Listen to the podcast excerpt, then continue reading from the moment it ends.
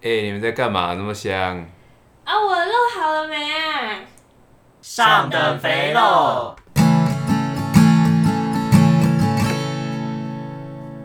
Hello，大家好，我是乐蒂，我是福吉，我是陈六。那我们今天呢要讲的主题是为什么小朋友爱拍抖音？那我们先来分享一下为什么想做这个主题。主要是因为呢，我们在看脸书的时候发现，脸书充斥了非常非常多各式各样的抖音影片。嗯。然后，所以我们就进而去思考，到底为什么就这么这么这么多人爱拍抖音？而且仔细观察下来，会发现很多都是小朋友。真的，像我以前在补习班工作的时候啊，因为学生会追我的 IG 嘛，那我就会回追他们，然后就会发现他们那个精选动态上面都会有他们的抖音账号，然后我就问他们说，为什么要把你们的影片放在那里贴自己的抖音账号？他们就说他们都会交换他们的抖音账号，我觉得这很神奇，因为以前我们都是交换 Facebook 嘛，然后现在可能比较多人用 Instagram 或者是甚至 Twitter，结果到了现在小朋友竟然是抖音，嗯，抖音就可能变得像我们那时候的即时通。或者更以前 MSN 之类的，嗯、就是他们现在必备、必须要用的交通联络的那种、嗯、社交软体。对，就是抖音。嗯。所以，我们今天就来探讨到底为什么他们就是这么爱用这个软体呢？嗯，好。那我们现在呢，就跟大家讲一下整个背景资料。根据中国网教育频道公众号，他说，抖音呢，它有八十五趴的用户是在二十四岁以下的，而且。拍摄中的小学生是占了很大的比例。那二零一九年呢，美国调查拥有智慧型的十岁女孩中，大部分大概是有七十趴的人，他就有用过 TikTok。这个数据看下来呢，就可以知道真的是小孩占了抖音的很大一个市场。而且其实像大家都会觉得说，抖音好像只有在亚洲流行，可是其实并不是这样哎、像。我去看国外的新闻啊，根据他们最近的统计，在那个 App Store 跟 Google Play 上面，嗯、他们的抖音的下载次数的排名是第二名，仅次于 WhatsApp。嗯、就是其实现在每周也越来越多青少年，而且是真像那种国高中生啊，不太像是台湾大部分都是国中生，嗯、他们是连高中生那种比较偏 teenager 的都还在用抖音，就变成现在不单单只是亚洲，甚至连美洲也很多人。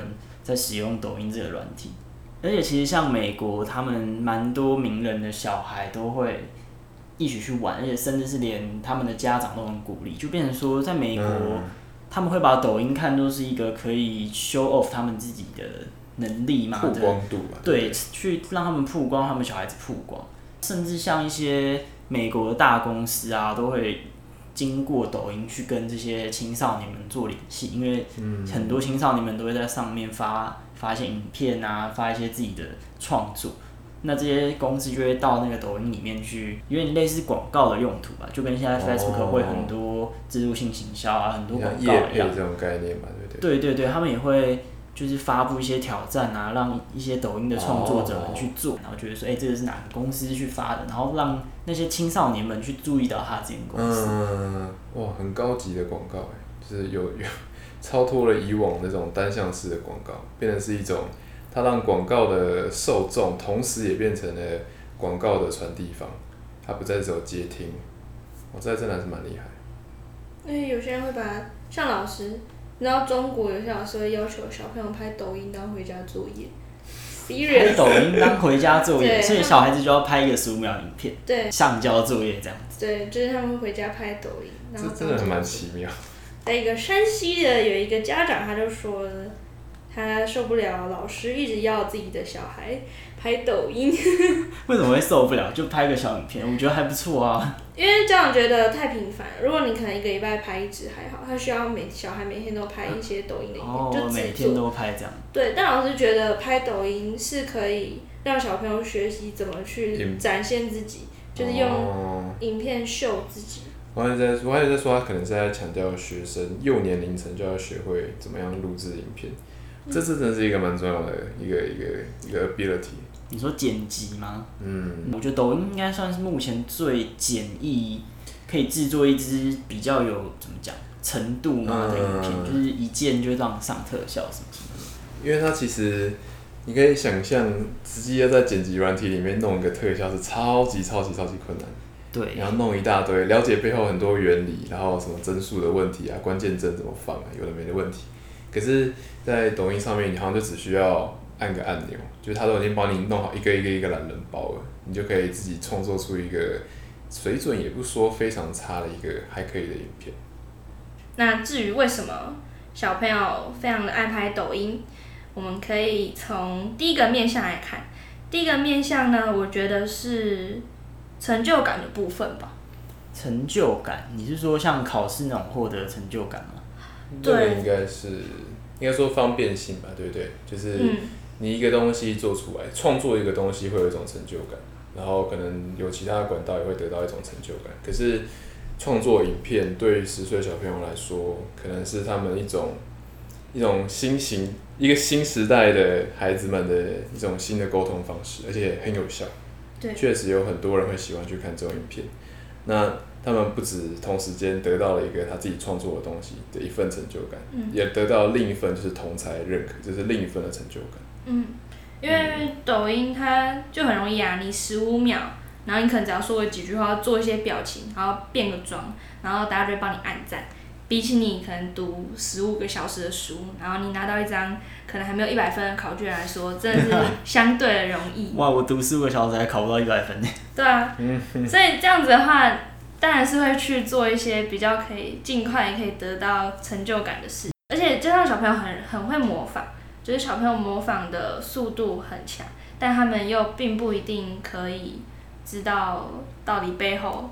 有什么样的商业在操作，或者政府在操作之类，他们不知道，所以他们就会比较容易陷在里面。嗯，然后陷在里面之后，嗯，他们也不会去想说是不是为了成就感。嗯，就可以探讨到成就感的部分。嗯，那你觉得这成就感是为什么？就是大家为什么要追求这方面的事情？嗯，成就感的话，可以从。应该说成成从同时是成就，同时是成就感，然后也是一种可以向他人炫耀的一种东西。那我之前有读过一本书，叫做《有闲阶级》，他那本书出现是在一九零六年，相当于已经是一个世纪之前的书了。作者是一个当时还算小有名气的一个社会学家吧，同时也是历史学家跟人类学家。那好像也是考古学家，忘记哦，那个时代的人真的还蛮厉害。那他写的这本书，他主要在探讨就是法国在我忘了是哪一个年哪一个时代，就是他们会很流行那些有钱人家的，像其实不太算贵族，应该算是资产阶级已经有一定的水平之后，他们很喜欢在香榭大道上面散步。那他们怎么散步呢？他们就会一早起床之后，反正牵着自己老婆的手，然后还有再遛一只狗，还要拄着拐杖。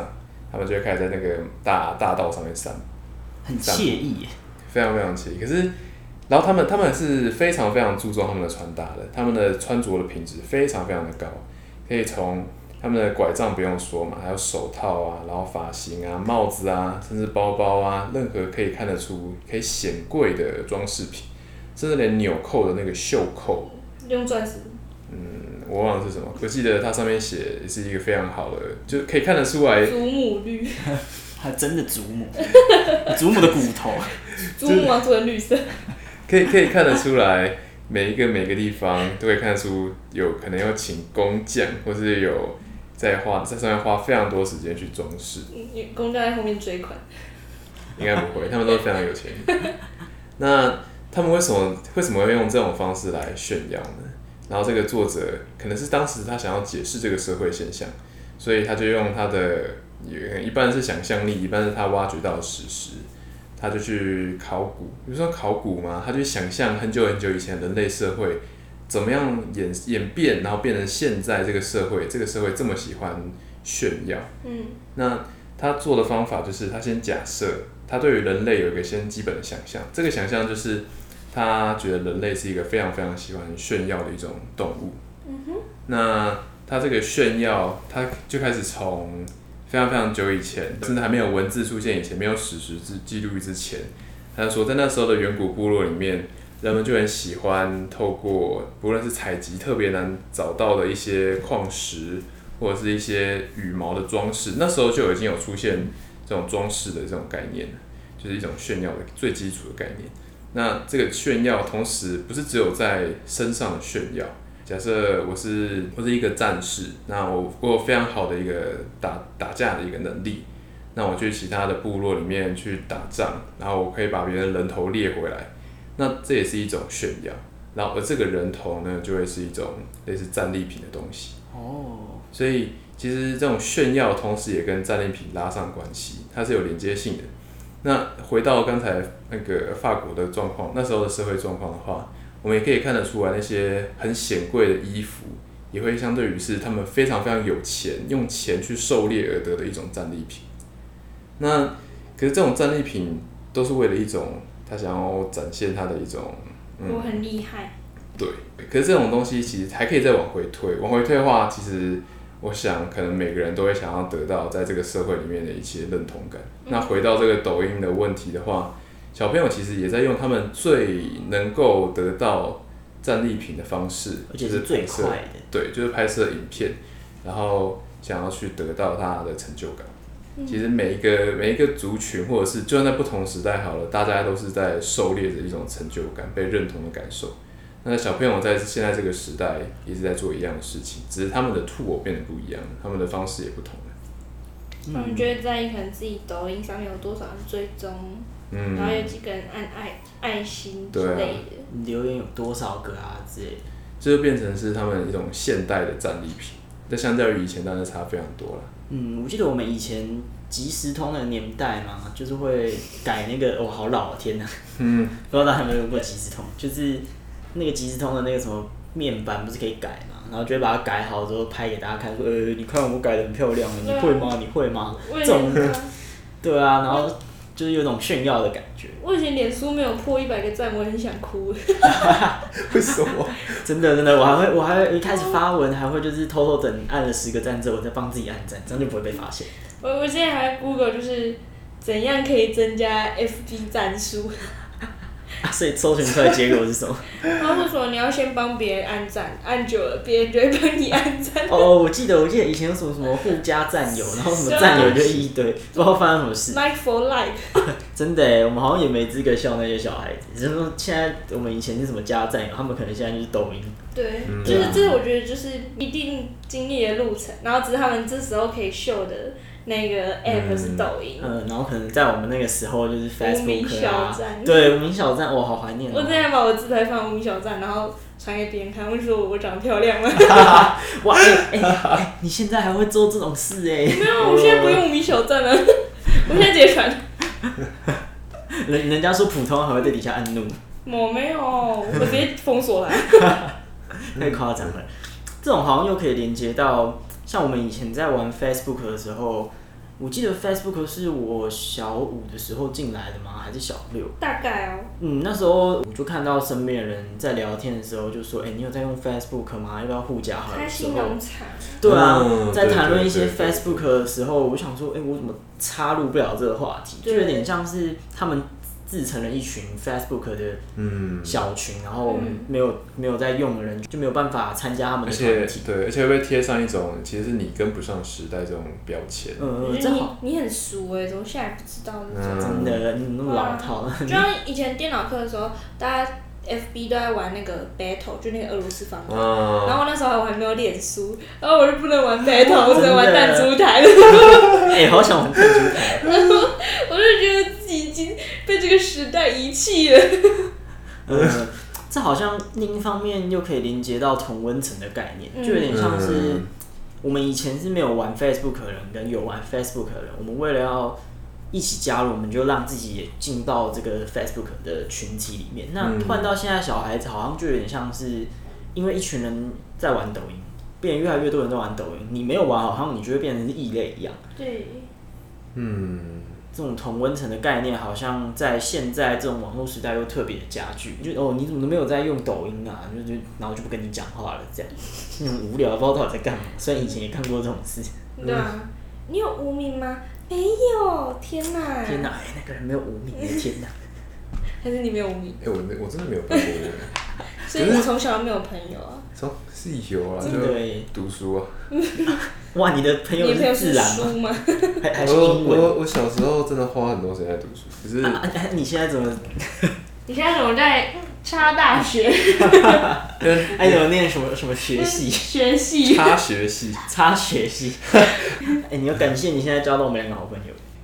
不知道你们有没有一种一种感受，就是不同，像虽然到不同年级好了，或者是你之后出社会或是工作好了，某一个区块的人会有他们，或者某一个阶层的人，他们会有自己的沟通方式。嗯。可能其实最简单的来说好了，那种 A B C 或是那种留美的人啊，他们就很喜欢在说话的时候，一句话里面要穿插很多很多个英文单字啊，嗯、就显现出好像跟我们不太一样。可是，嗯，好像在哪里不太一样，好像显现不出来。他们好像就用一种大家都会跟彼此沟通，可是我沟通方式跟你不太一样，显现出我跟你其实并不是在同一个 label。嗯，哦、那说话这种东西是一种方式。那那种抖小朋友拍抖音，其实好像也是一种方式。嗯，我我跟人的沟通方式是透过抖音。因为其实沟通不是只有用话语沟通，用文字也是可以达到沟通，用影片也是可以达到沟通。嗯，特别是在这种社群软体很发达的时代。嗯，对啊，小朋友选择的沟通方式可能就是选择用抖音，而不再像是以前用书信传达或是即时通啊。对，现在就变成抖音了。嗯，我想会用抖音，是不是因为他们比较不会害羞拍自己，但长大就会害羞了。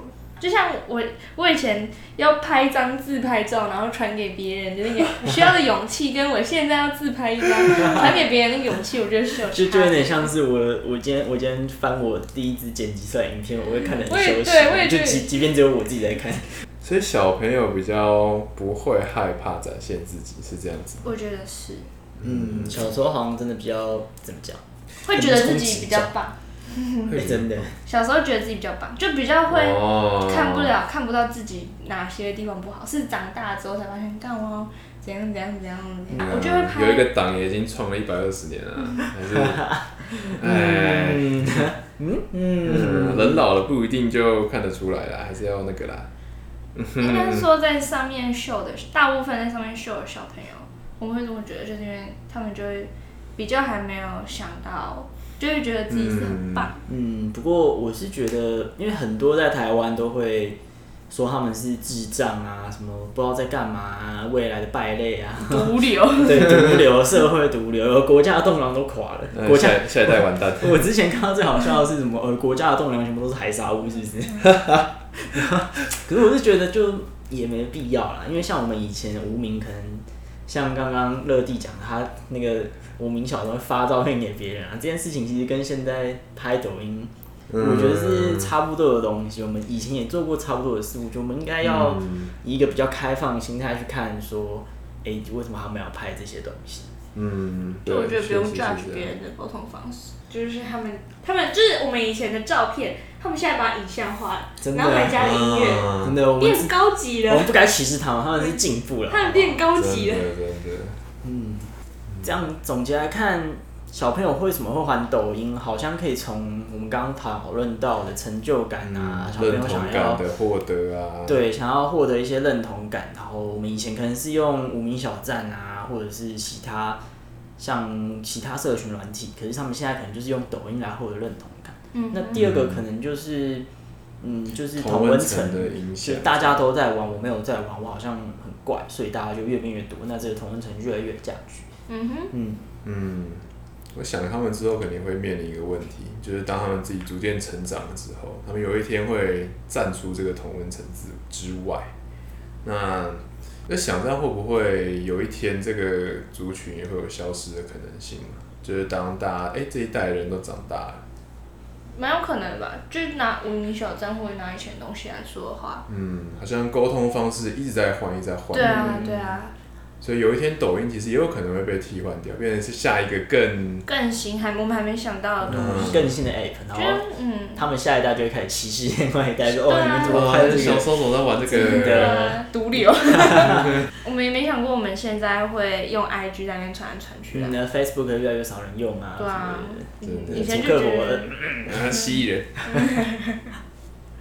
那我们今天总结下来呢，大概就是刚刚陈六说的这么回事。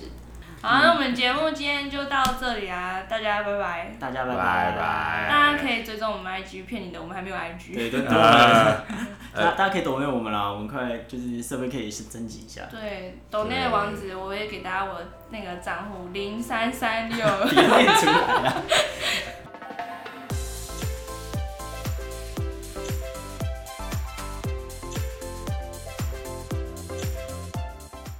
节目是差不多要结束了。没有太短，二十八分钟。你自己你自己会听一个小时以上的 podcast 吗？不会。对啊，对啊。那 那你在期望就是你啊，十五分钟好像也不错。嗯。好了，就是。